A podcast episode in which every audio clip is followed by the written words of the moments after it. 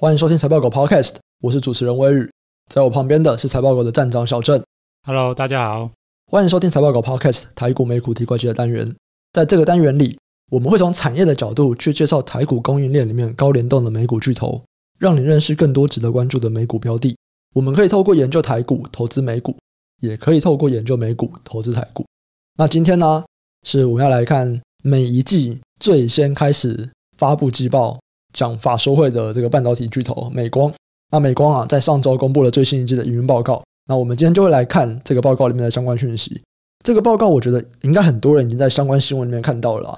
那第一个当然是我们已经讲了半年，就是 关于这个笔电衰退这件事情。那美光在前两季一直都没有说啊，他这季终于说了。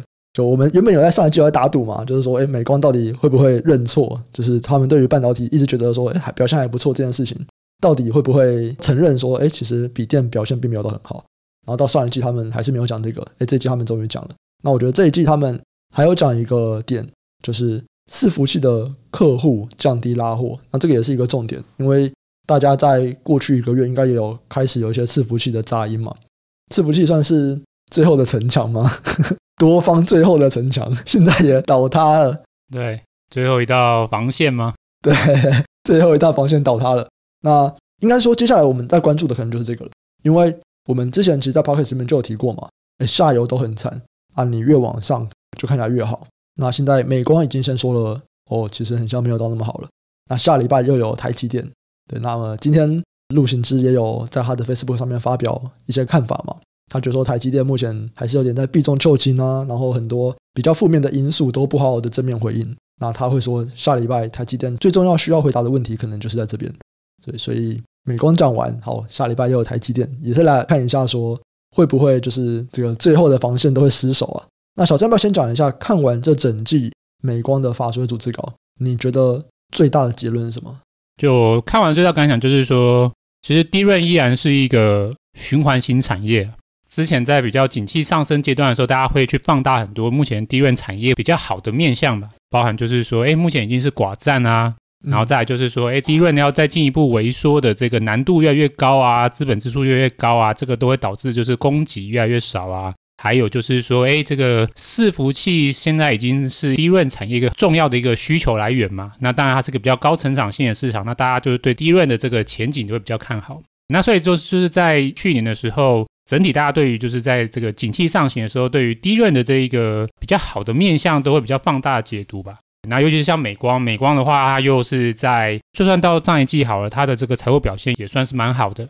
那大家都会有一种就是说，哎，DRAM 的这些公司已经不只是所谓的循环型公司哦，它们已经是一个什么绩优股嘛。像美光之前大家都认为说，哇，它已经是个绩优股了，很多公司都愿意给它非常高的，已经不再用 PB 看它，已经就是改成就是用本益比。那本一笔成长股的话，就给它就是十五倍或者二十倍本一笔，都会用开始用这样的方式估值。对，我记得我们那个时候去年在看 DRAM 的时候，刚好就是脸书它要转型叫自己 Meta 嘛，嗯，对不对？那时候美光就爆炒一波嘛，这个到底在炒什么？就说哦。元宇宙概念股，美光将是记忆体的主要受惠者，对，对，对，然后就喷一发嘛，对，然后我就说哇，这太棒了，还有不止有这些刚才说那些东西，它还再加上这个元宇宙题材，哇，那个是好上加，承载着梦想的成长股，对对对，所以我们其实看完这一季的话，我。我的观点，我感觉就是说，其实美光还是有非常重的循环特性。嗯，对，这个循环特性是展现在它的这个业绩的实际的状况，那就是说，其实它的营收很容易大喜，可是也很容易大幅衰退。我们等下就会聊到说，其实他在看它的就是接下来一季的营收，它的衰退幅度马上是双位数的下滑。嗯，对，就算说上一季是上双位数的成长。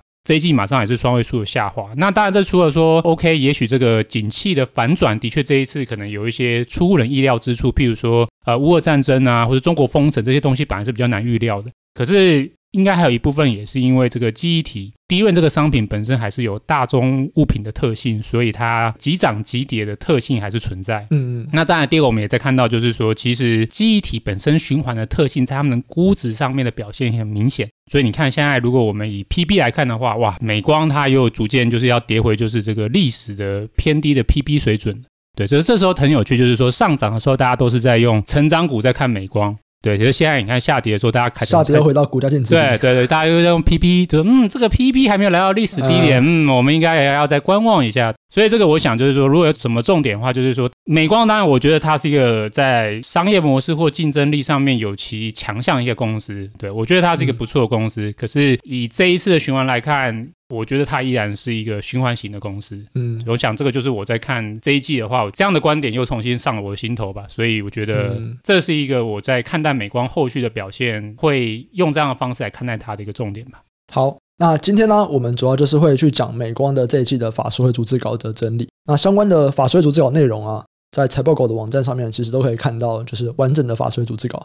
所有的美股我们都有把法税组织稿放在我们的网站上面，然后也有帮你用 Google 翻译，对，已经先帮你翻好了，翻成中文。那你也可以去中英对照。那你就是直接在财报狗网站上面去输入美光或者输入它的代号 MU，然后在财务报表的电子书里面，你都可以看到它最新一季法税组织稿连接。包含说接下来要出的像台积电，哎，我们网站也都会有。可台积电你要去 TSM 找，你在台积电那边找不到，它是在美股的 TSM ADR 那边会有。那今天呢，我们主要在美光，最后我们就是要探讨说，所有的这个记忆体，它接下来的状况会如何？那包含了 DRAM 厂，或者是 NAND Flash 的业者，或者台湾有很多的记忆体模组厂，那他们的状况可能会怎么样？或者是要关心什么？那我们先来看一下美光最新公布的这一季的季度营运表现。基本上，虽然整体看起来成长了，可是全部都低于猜测的预期，包含了营收、毛利率成长的幅度都低于上一季的猜测中位数，然后毛利率是比上一季下滑的，也是低于上一季猜测的中位数，反而是 EPS 啦成长比较多一点，那主要是来自于费用的减少这样子。那关于上一季的东西，其实并没有什么太多，我们今天还是把重点摆在下一季的东西。所以小郑先快速的带过，对于这一季的表现，它主要的原因来自于什么？就是为什么它的表现会低于它原本的预期呢？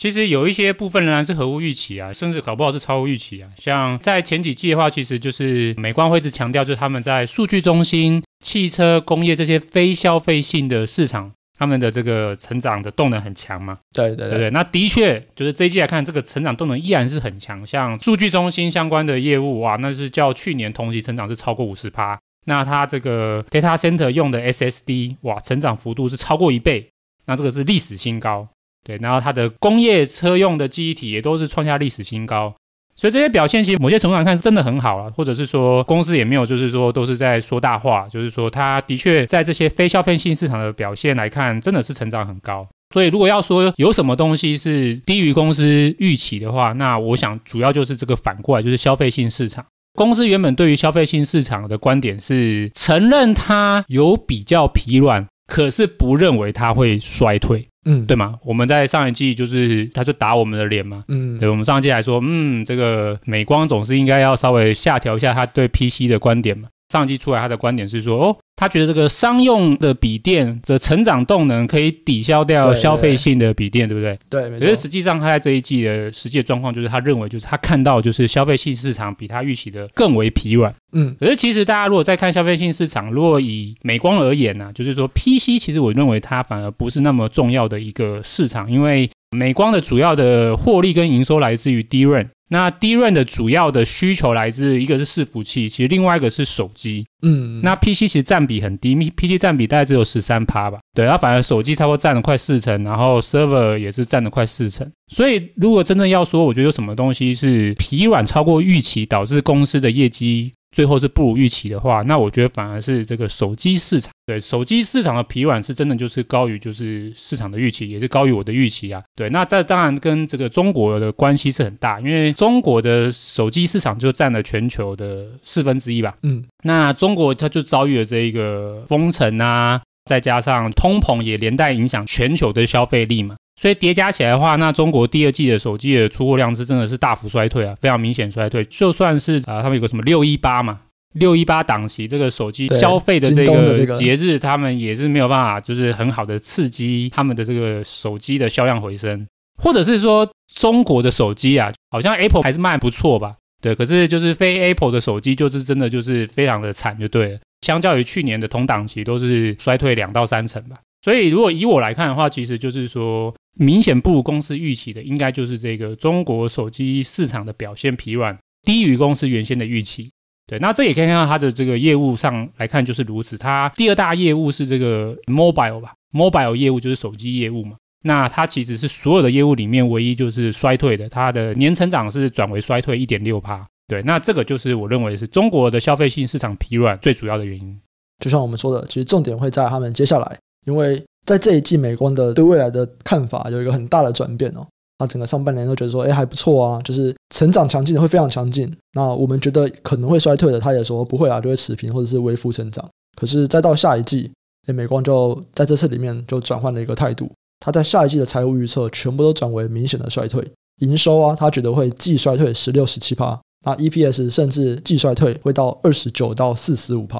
哇，这个你的 EPS 直接就是砍掉四分之一到一半了。对吧？这个是一个，不管是营收或者是利润比率，他都觉得会有蛮大幅度的衰退这样子。那其中最主要的还是刚刚小郑讲的中国需求，这边我也觉得蛮好奇的啦。因为中国需求在第二季我们都可以理解封城，哎，可是第三季不是就慢慢要回来了吗？就大家也都这样讲啊，就慢慢要回来了啊。然后实际的一些数据也都是这个样子。为什么美光还是会对于它接下来下一季的猜测这么悲观呢？有时候公司的观点，我们也不需要那么认真看待啊。比如说，公司上半年一直觉得 PC 还 OK，或者是 Mobile 还 OK 嘛。比如说，他们站在 PC 的角度，他们就会说：“哦，这个 PC 还有商业笔电的支撑。”嗯，对。那如果站在就是 Mobile 的话，我们就会说还有五 G 的支撑，对不对？嗯，对啊。可是像现在就是终于就是因为这些一些因素导致就是下滑超于预期，那当然公司也会随着市场也会转为比较悲观。对，那所以说是不是真的像公司那么悲观？其实是不一定的，对对对。那站在我角度啊，那我觉得公司可能除了他真的认为那么悲观之外，某些程度上他是要先给一些市场预期哦。对，给一个市场预期，就是说，哎，我获利会衰退哦，我获利是没有办法再像之前那么好。之后如果说其实表现没有像他说的那么差，市场反而会觉得，哎，虽然你的确衰退，可是好像没有那么差，反而是一个怎么讲预期嘛，对不对？反而对公司的前景或者是市场估值反而会回升。所以有些程度上，公司在给予这些指引，它是在引导市场的一个预期。那我们可以看到，就是说上半年公司想要引导市场预期，就是说虽然很多地方可以看到一些疲软，可是其实没有想象中的那么严重。那如果现在它反过来说，它真的就是明显下调的话，那应该就是他想要引导市场，就是说哦，对，就是这个情况看得比我们还要。对对对对对，就是说真的，我真的觉得很差。对，可是其实也有可能实际上没那么差。嗯、对，不过就是说一个重点记在心上，就是说公司的观点先参考为准，那后续还是要经过其他的东西来做多方验证。好，那如果我们来看接下来下一季他们认为的这个衰退，就像刚刚提到的嘛，它主要是对于 DRAM 嘛，还有 NAND Flash 的全球展望，它都有做下调。那对于 DRAM 的位元需求，公司整年。它的预期本来是成长十五到十九趴，也变到十一到十三趴。那 NAND Flash 的位元需求则是从三十趴下调为二十五趴，所以其实它都是有部分程度的下滑。那这是不是在反映在它的哪一些产品面上？他认为这个成长啊可能会不如他上一季想的来得好。公司在这一季的法说，他主要把这个需求疲软的状况引导在是他认为手机跟 PC 的销量。会比他预期的更差，嗯，对。那下半年他就明显下调嘛。公司它原本手机销量，它在上半年的时候，它预期说全年还是可以个位数成长。那它现在下调为是会衰退五趴，嗯。那公司的说法我觉得蛮有趣的。公司的说法是说，嗯，就是市场都还预期会个位数成长，那我们就是率先就是下调它会衰退五趴啊。我其实我觉得这个说法很诡异啊。这个在 就是比这个深有什么意义？对，或者是说，其实嗯，就我的观点，上半年很多人都预期会衰退，反正美光是下调最慢的一家公司，嗯，比较慢。对对啊，就是你认真回去看，这个就是有证据嘛。你回去看他上一季逐字稿的说法。他就是这样讲啊，所以我也不太知道，哎，为什么公司可以这么义正言辞的说，哎，我们这个领先，或者是我们叫市场的预期还要更往下？其实没有，就是市场，其实我想目前的预期是跟他们的观点差不多，嗯，就是手机今年的全年的成长会下调为是衰退中个位数，他们预估是负五趴嘛。那 PC 的话，他们也是从上一季预期说，哎，今年销量还是会持平，那现在就明显下调，说他们认为会衰退到十趴，嗯，那所以这个基本上消费性市场的疲软。依然是公司认为下半年表现会不如预期的一个主要的一个论述。可是这个当然就是已经是我觉得就是市场都已经知道这件事情嘛，所以这个东西，说实话，我觉得没什么太大资讯量，就是这是大家都早就知道的事情就对了，嗯、对，或者说就是大家也在等，就是说你什么时候要承认这件事情就对了。哎，可是这边我想要先问一个，消费性的偏弱，这个他之前讲过嘛？他主要还是认为说商用 PC 可以撑住这样。那大家如果有听我们上一次的 Dale 的法税组织稿，或者大家也可以像去 Dale 那边查，就是最新一季的法税组织稿可以去看。如果比较起来，Dale 是认为第四季商用可能会开始衰退。哎，没有啊，那个是我自己猜测啊，也不是 Dell。Dell 不会说自己衰退啊，Dale 还是说自己好棒棒。你自己算出来，觉得很像第四季会在衰退的感觉。以他提供的就下半年的这个指引的话，哎，那那下半年感觉就是、嗯、好像就是快衰退衰退啊，所以我那时候预期就是说，嗯，对，第四季的风险很大这样。嗯，所以在美光这边，他们是觉得说在 PC 这边是商用撑不住吗？还是？消费比他们想的更烂更烂，呃，应该我觉得就是整体都下调，就是说，当然就是消费就是比预期还要更烂，嗯，那商用的话，当然就是没有预期的那么好，哦，对，那整体而言的话，加起来应该就是衰退，嗯，当然公司没有这样拆解啊，不过公司的意思看起来就是说，对，它就是整体 PC 都比他们预期的就是更加疲软这样。好，大家也可以跟我们一起去读这个逐字稿，跟我们一起说文解字，对对对对对，对，逐字猜测它的意思是什么，这样，反正他们论述就是说，这个消费性市场就是很烂就对了。那回到我们一开始就有提的，也是我觉得大家最近比较关注的啦，在伺服器这边，他们对于下一季的看法是什么？那这个时候又可以看到美光的一贯的这种坚持吧，就是说他们认为就是硬件伺服器的需求，终端的需求其实没有不好哦，还是很健康哦。嗯，他们认为问题是出在就是那个中间供应链的问题。他们这一次有提到，就是说他们有看到他们部分的这个品牌伺服器客户，嗯，对他们逐字稿里面的这个用词是说企业 OEM，嗯，对，就是企业伺服器 OEM。那这个其实就是一般都是指品牌伺服器啊。品牌伺服器主要的业者当然就是几大嘛，就是像 Dell 对，或者是像我们之前有聊到一个 HPE 惠宇科技吧，对，或是中国的联想啊，对，这些都是属于叫浪潮这样。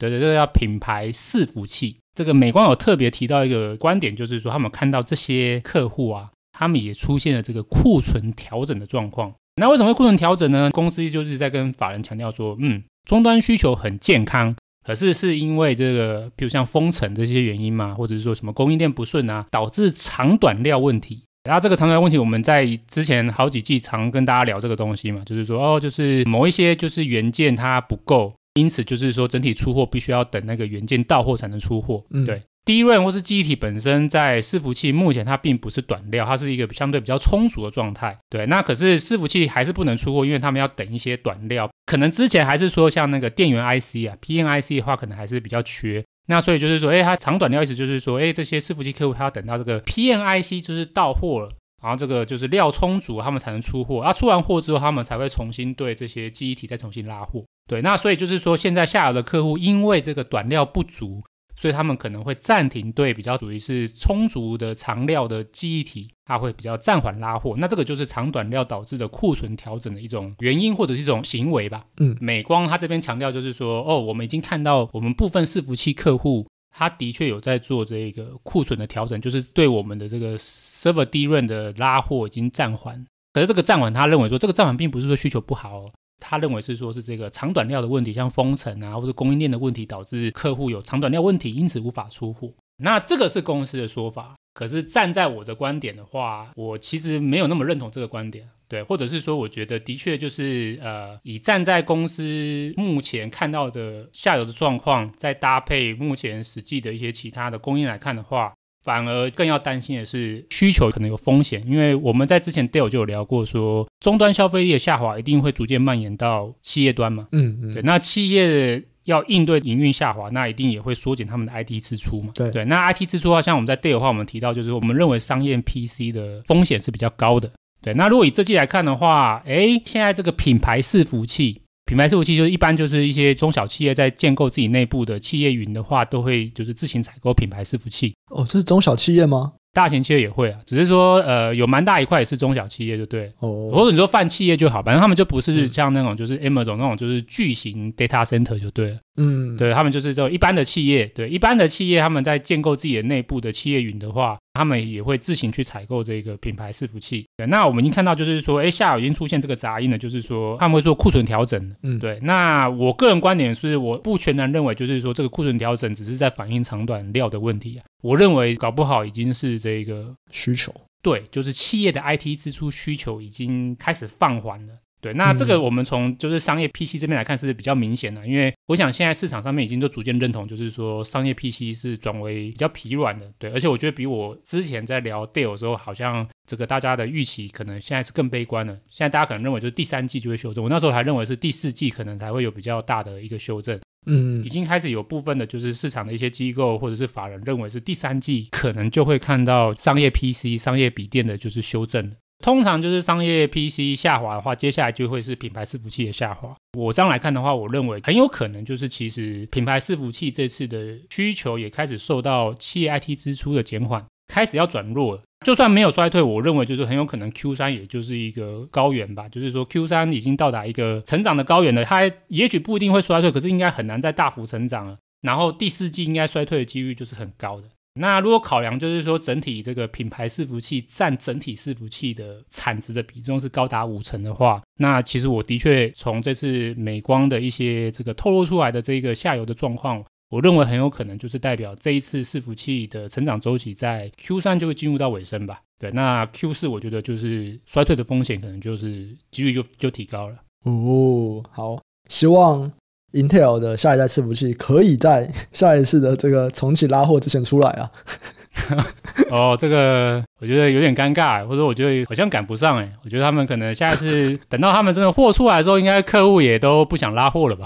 他们本来应该要在这一次的拉货潮出来的，结果这次拉货潮已经结束了，真的要结束了。他们还没有出来，然后你连下一次都可能赶不上。对啊，对啊，就是他们自己原本也是这样讲的，就是说，哎，我们就是有机会，就是在这一次这个伺服器的需求很强盛之下，我们推出这个 Eagle Stream，然后因为它的对手 AMD 的这个热那亚的这个平台，它原本就是呃预定是下半年或是年底才会推出嘛。嗯、对，那时候他可能说，哦，我这样子这个市占率有机会重新回升。嗯，没有，现在看起来搞不好它会比 AMD 的最新的这一个伺服器平台还要晚出啊。所以没错，就是 Intel 就是这么的尿性。嗯，好，对，真的是蛮夸张的。它整整落后了就一个完整的拉货周期，它就完全放掉了，这样。对啊，他就完全错过。然后，如果他真的真的在年底推出的话，那以目前来看，年底是二零二二年底还是二零二三年底？二零二二年底啊，或者二三年上半年好了。嗯。可是如果他在这个时间推出的话，我觉得他会刚好遇到一个比较不好的 timing。就像我们现在说的，哎，这个整体伺服器下游的拉货潮有可能会在今年的就是 Q 三、Q 四就到达尾声了。对。那这个就是一个非常尴尬的。对啊。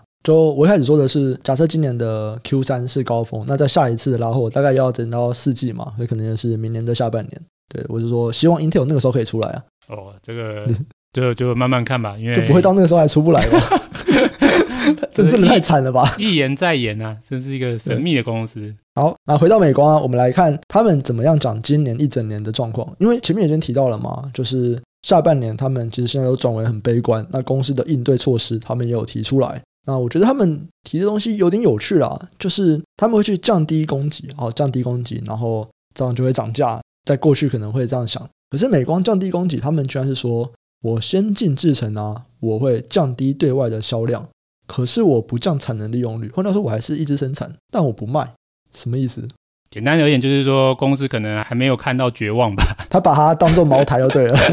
我这个他还没绝望了，涨价。对，这简单的就是还没绝望啊。嗯，如果你对于就是这个下游的状况，你觉得没那么悲观，厂商都有一个心态嘛，就是说，哎，那我还不如就是先囤一下货，嗯，对不对？搞不好如果说，哎，这个到最后景气没有想象中那么差。哎，我这个时候囤货，我就是反过来在景气低迷，大家都没有生产缺货的时候，我有货，我就可以抢先一波嘛，嗯，对不对？那所以大家可以想，就是说，哎，其实我觉得美光的观点有点像，就是说，哎，我现在先进制程，我就是我会降低我的就是销量，可是我还是继续生产，我会继续就是囤积我先进制成的存货。对，那这个其实我觉得最大一个理由就是说，他们其实对他们自己先进制成的产品的需求没有那么悲观。嗯，对吧？如果你很悲观的话，那你当然就是说，哦、我的妈，我就是我搞不好有厂商赔本，我都要卖，我就换现金嘛。像现在面板就是这样嘛，就是什么什么跌破现金成本价，可是我还是要换回我的就是现金流嘛。对这个需求很绝望的时候，大家就是不惜成本，就是能够回收多少就回收多少。可是如果现在美光它就是我不愿意砍价，我希望维持价格，我宁愿不卖你，我也不想砍价，然后我宁愿囤积存货，我也是不卖你。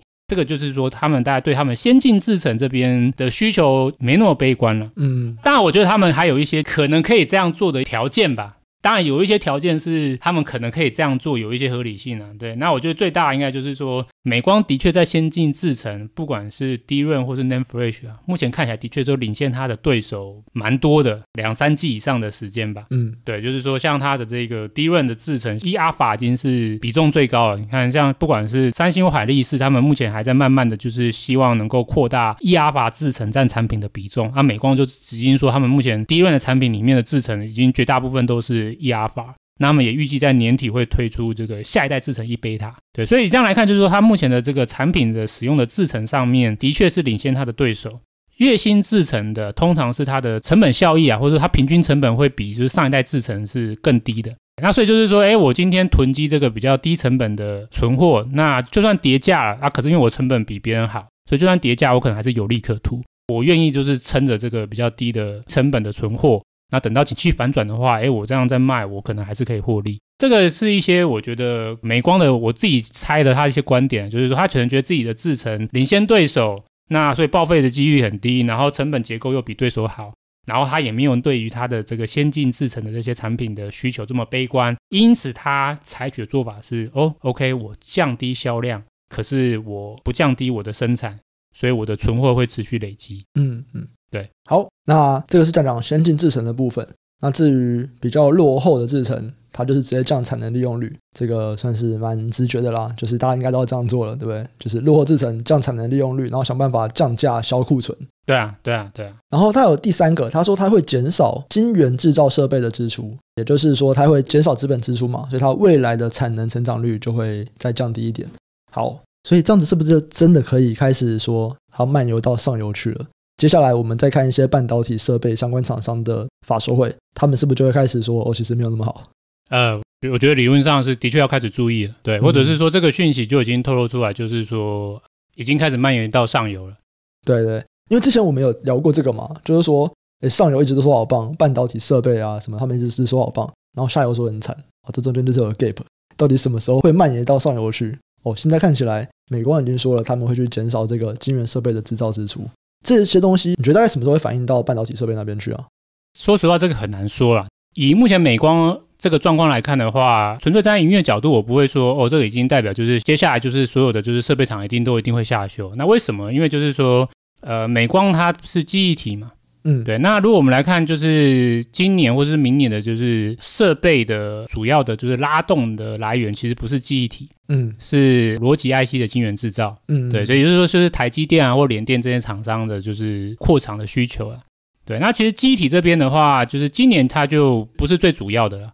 再来看的话，就是说美光它的主要业务是 DRAM 嘛，对。那 DRAM 其实占目前就是整个设备支出的比重又是比较低的。我记得好像是十多趴而已吧。如果说你今天只是说低润的设备支出减缓，那它可能不一定完全影响到全面性的整个就是晶圆设备支出。其次的话，那当然还说那那还有 NAND Flash 啊，NAND Flash 就占比较高一点，NAND Flash 可能占到两成多。可是问题是美光它的主要业务它不是 NAND Flash，它在 NAND Flash 里面的市占率很低，所以就是说它一家公司减少对于整个 NAND Flash 的支出的影响力也没到那么巨大。对，那所以真正我觉得，如果说要看待就是整个晶圆设备，它就是接下来的展望是不是会开始下修？我觉得关键还是在逻辑 IC。对，那当然这个像你刚刚有提到，就是那个陆行之分析师他就有讲嘛，就是说对啊，就是他觉得台积电接下来要怎么样去符合市场预期，他都有特别提到，就是说会不会对于未来的一到两年的资本支出这边能够做一个紧缩或修正。对，那这个就看台积电啊，因为照台积电在上次股东会，他们还是很强调，就是说他们明年的资本支出金额不减少。嗯，那再加上就是说还有一个因素啊，就是说目前设备的交货时间还是很长，之前看这个数据都是已经长达一年了。我们接下来应该我觉得很明确是会看到，就是设备的交货的时间会缩短，就是这个 leading time 会明显的缩短。可是会不会因此下修整个就是晶圆设备支出或产值的展望？我会稍微再观望一下，嗯，就算它不下修，它的股价已经下去了，嗯，对啊，这些设备公司的股价已经跌得跟屎一样了，所以站在股价的角度，我就已经下修了。其实还好哎，其实还好，它是最近这个礼拜相关的半导体设备有跌比较多。可是如果我们就看一个月或者看三个月，呃，半导体设备其实还好。上游其实还好，如果你跟下游比，当然是还好，因为下游真的真的是比屎还要屎了。可是上游的话，其实跌幅也真的算，我觉得不算小了。说实话，嗯、我说站在一个过去的经验，过去好几个景气循环嘛，哦、过去的景气循环的下跌的状况，嗯、其实这一次来算已经算是一个有足够称为是一个衰退期的一个股价下滑。嗯嗯，对啊。那接下来啊，我们就来看一下相关的供应链，因为这边讲完了美光，我们来看一下说相关公司的表现会怎么样。那首先呢，我们先来看一下 DRAM 原厂。那 DRAM 原厂就包含了美光啊、三星啊、海力士啊，像南亚科、金豪科这些公司，你会怎么看？好啊，好啊。那这边的话，当然就是要来承认错误嘛，因为我们上一季我原本的想法是说，诶，也许我们有机会在年中。可能可以看到 DRAM 的整个产业的去库存可能接近尾声，嗯，对。那下半年也许有机会是回升的，对对。可是如果以目前来看的话，我觉得我们的观点是错误的，对。那这个错误在哪呢？那逻辑上原本是认为就是说，哎，没错，就是看到消费性的需求其实的确比较疲软。对，哎，可是伺服器看起来是很不错的，所以也许会有机会说这个伺服器是可以抵消掉消费性的需求的疲软。对，那这样的话就是说，哎，那这个整体的去库存的状况，也许就有机会随着伺服器在 Q 二或是旺季前就是拉货，那就可以结束整个去库存的状况。对，可是如果以目前来看的话，其实这个状况是反过来，就是说，虽然伺服器 Server DRAM 的确如我们的预期，就是它的确是成长幅度蛮大，可是反过来是消费性的市场。尤其是手机的，就是下滑幅度是远远高于我们预期的。然后这边可以再讲一下，说我当初的原本的观点是认为，哎，其实手机从去年的 Q 三就已经开始进入就是去库存下滑的阶段了。所以算一算，进入到像现在就是 Q 二嘛。那其实也是已经是下滑四个季度了，所以有可能会在下半年，哎，重新就是这个，因为在比较低的基期之下，可能又会有重启拉货。嗯嗯，对对对，哎，可是我们现在来看 Q 二发生一个特别状况嘛，就是中国封城，中国封城就是让整个状况变得特别差。中国的整个就是手机市场比我们原先预期的还要更惨，所以以这样状况来看的话，就是说反而是手机的这个去库存的状况，就是比我们预期的，就是时间更为拉长，幅度更为加深，它反而抵消了 Server DRAM 成长带来的效果。所以如果以现在目前来看呢、就是说，哎，这个手机还没有完成去库存，或者是说以目前来看呢、还是比较疲软。可是 Server 低润已经开始要进入到成长的高原，接下来可能 Q 四又就是又开始往下的话，那以上来看的。话我觉得就是呃低位应该在 Q 三还是处于一个就是去库存状态，它没有办法如我们原本的预期，就是说哦，随着伺服器的回升，那可以带动整个去库存结束。对，那如果以这样来看的话，那就是下半年的话，应该还是比较偏向供过于求的状态。那这样来看，我们来看刚才提到这些是这个美光啊、南亚科啊、金豪科啊或海力士啊，营运的话，应该下半年它会持续下滑，它就是没有办法在年中就结束这个去库存，它应该还是会一直延续到下半年。所以南亚科最近表现就蛮凄惨的，在除夕以后，对，也还是有继续跌了。最近只有航太吧？对，航太很好，连联航都要涨价了。对啊，联航说大廉价航空时代已经结束了。对啊，对啊，五年内就是这个景气都很好哇！只要公司执行长讲这种三年内、五年内就是美好的未来。我都会觉得说，看什么时候被打脸，嗯、基本上是百分之百被打脸。就只要公司讲那种两年内或者什么五年这种，你只要讲超过两年的，基本上就都没有准的。我自己是觉得这几年有一个很神秘的词一直重复出现，让我觉得嗯很神秘，就是这个嗯超级循环这个词哦，对，我都不知道到底是谁发明，就是每一次的这个景气复苏都会说，嗯，这个又是一个超级循环要来了。嗯，对，然后等到衰退的时候就说，嗯，这一次下滑循环深不见底。对，不太知道他们到底搞什么。好，那再来啊，我们每一次在讲记忆体，我们就会去比较 NAND 跟 DRAM 嘛。那刚才已经说了，DRAM 可能不如我们的预期，只是还没有办法在下半年止跌回升，看起来它会持续的衰退。那 NAND 呢？NAND 比起来是更好还是更不好？好啊，那我们之前的观点当然是比较偏向说，NAND 在 Q 二、Q 三的表现应该是会好于 DRAM 的。那当然原因就是因为说，因为那个 NAND Flash 有发生那个海峡跟威腾合资工厂的这个原料污染，导致产出减少嘛，对吧？啊，所以供给一减少，那当然就是 NAND Flash 的就是供需在短期的表现就会比 DRAM 好。如果先讲第二季啊，第二季的确就是 NAND Flash 就是比 DRAM 好。那这不只是反映在报价，其实相关公司的股价的表现也是如此。像威腾，威腾是 NAND Flash 大厂嘛，威腾的这个股价虽然也是下滑，对，可是它的这个跌幅就是没有像美光这么深，对、嗯、对。那报价当然就是整个 NAND Flash 报价，它也是没有像 DRAM 的跌幅这么多。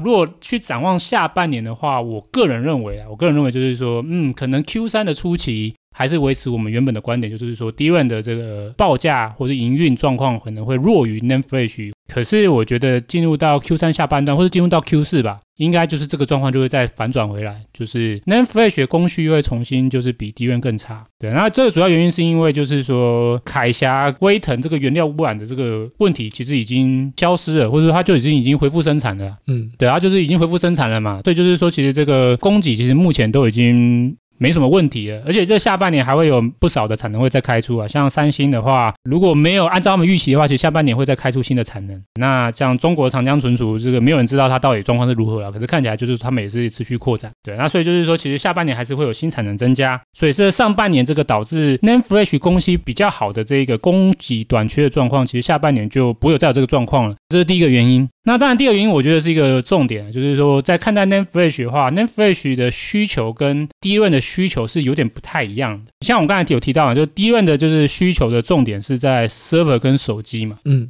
对。可是 Name Flash 啊，它 server 的比重反而是最低的，它反而是这个就是 PC 跟手机的比重是比较高的。就算说 server 可能就是的确进入成长高原，就要逐渐接近下滑，可是它的整体的需求或是成长性还是比手机或是 PC 好。以这样来看的话，其实需求端就是接下来在下半年 NAND Flash，因为它的消费性的市场比重比较高，所以它受到这个消费性市场下滑的压力就会比 DRAM 更高。对，所以你看这个供给它又会再重新恢复增加，然后它的需求又比 DRAM 更差。那所以这样来看的话，我个人预期啊，就是下半年 NAND Flash 原厂的营运表现。或者是威腾吧，它的这个营运表现就会不如就是 DRAM 的原厂。嗯，好，所以在下半年的时候，我们会看到说，NAND Flash 表现会比 DRAM 更差，所以这个整个记忆体看起来下半年也是没什么好玩的啦。哦，这个倒不一定哦。哦，真的吗？为什么？哪个地方你就可以关注？其实就我个人观点啊，我想我个人观点哦，个人观点。嗯，其实我觉得美光真的是算便宜耶。嗯，就是这个估值已经跌到是一个，它现在 P/B 大概是一点二五吧？对对，一点二五倍。那它过去的在历史的低水位，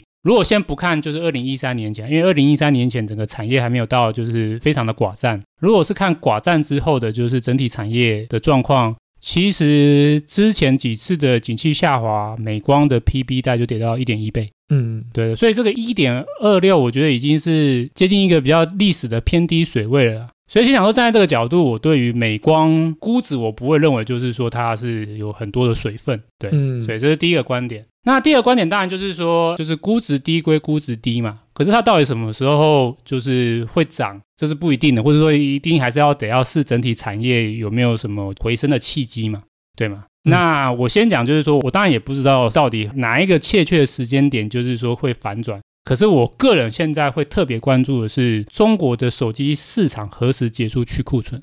你这个会用什么来看？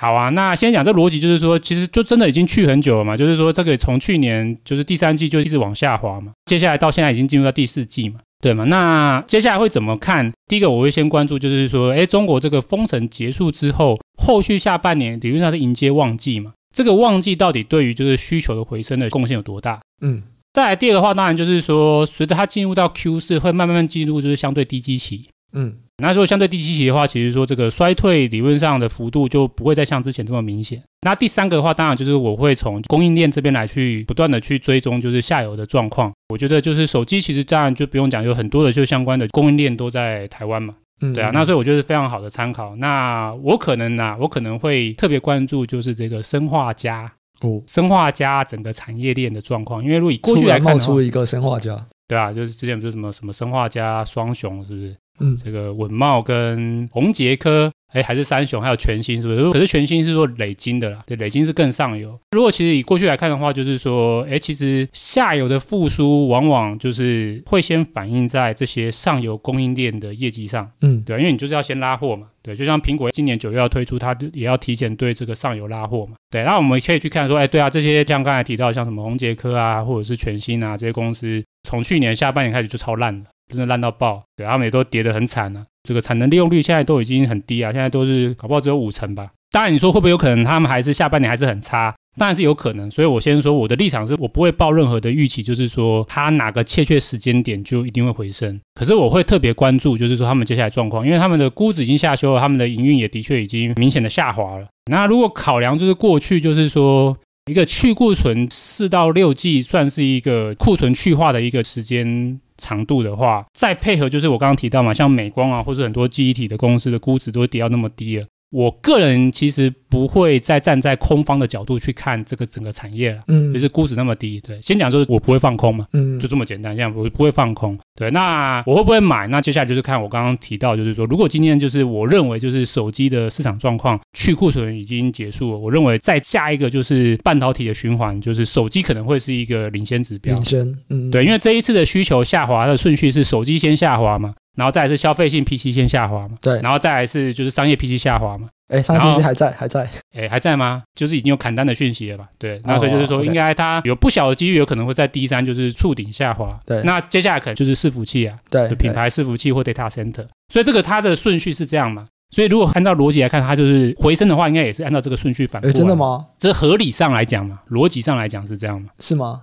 逻辑上来讲是这样啊，对啊，当然就是说你先下滑，他们的周期长度是一样的吗？差不多啊，差不多啊，对。先讲就是说，消费性的 PC 跟消费性的手机，它在某些程度上也有一定的相似性。如果是这两个比的话，感觉起来手机说不定更常换一点。对，他因为他们是比较更偏向是终端使用者的消费力的展现嘛。嗯，对对对。那再来就是商业 PC 跟就是品牌伺服器，这是比较偏向是企业 IT 支出的需求嘛。嗯，对。那企业 IT 支出需求，那通常站在过去历史来看，一定是消费性或者是最下游的客户好了，客户好了，导致就是企业开始业绩赚钱了。公司赚钱才会开始在增加他们的 IT 支出嘛，嗯，所以逻辑上一定就是消费性的手机跟消费性的 PC 可能需求会先回升。那带动整体的企业的营运没有那么差了，接下来就是企业的 IT 支出才会开始再重新的，就是回复或者是说不再下滑。那伺服器的话，也有一个类似的概念，可是当然说伺服器它有一些不一样的需求在刺激它，譬如说哦 AI 的需求啊，或者高运算的需求，会叠加在这种纯粹就是景气的循环或者是替换需求。